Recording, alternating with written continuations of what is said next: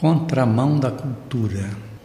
Deus é a perfeição, diferente daquilo que acontece na história dos povos. A criatura humana tem seus limites e a influência das forças que respingam na vida de cada pessoa.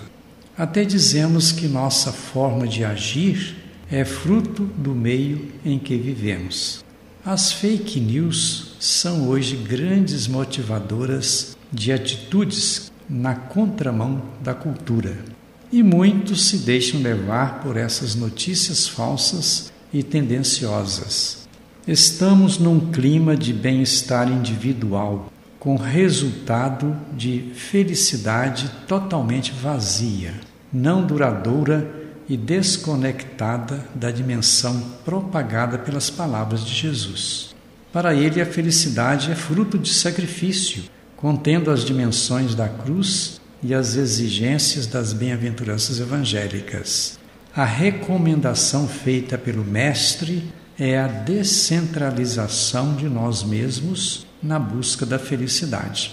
Os critérios de felicidade do mundo dos que participam do mercado de consumo são diferentes daqueles próprios do reino de Deus. A principal exigência é a liberdade de coração e de mente, o despojamento e a capacidade para o exercício da fraternidade na comunidade, na partilha e na convivência humana. Há uma dicotomia entre o seguir a via do mundo ou a via proposta por Cristo.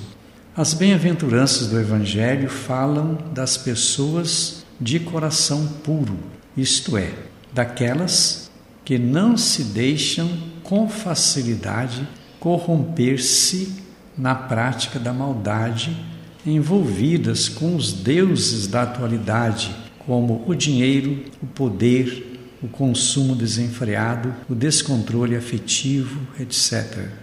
Um dos frutos da pureza de coração é a paz de forma duradoura e comprometida com o bem da sociedade. Somente Deus é capaz de dar plena garantia de felicidade duradoura para todos os seres humanos. Um dos grandes perigos está na autossuficiência e no imediatismo, que envolve todas as pessoas de pouca consciência crítica, porque leva ao apego às falsas e vazias seguranças oferecidas pela fértil dinâmica do mundo moderno, pois sabemos que são realidades passageiras e limitadas. A razão humana busca ter conhecimento. A vontade das pessoas almeja felicidade, cada uma fazendo seu próprio caminho de conquista do melhor para a vida. Apesar de ser um caminho de cunho individual, o bem que proporciona felicidade precisa ser partilhado na comunidade. Tudo aquilo que a gente procura de bem deve ser encontrado no bem que nós mesmos realizamos.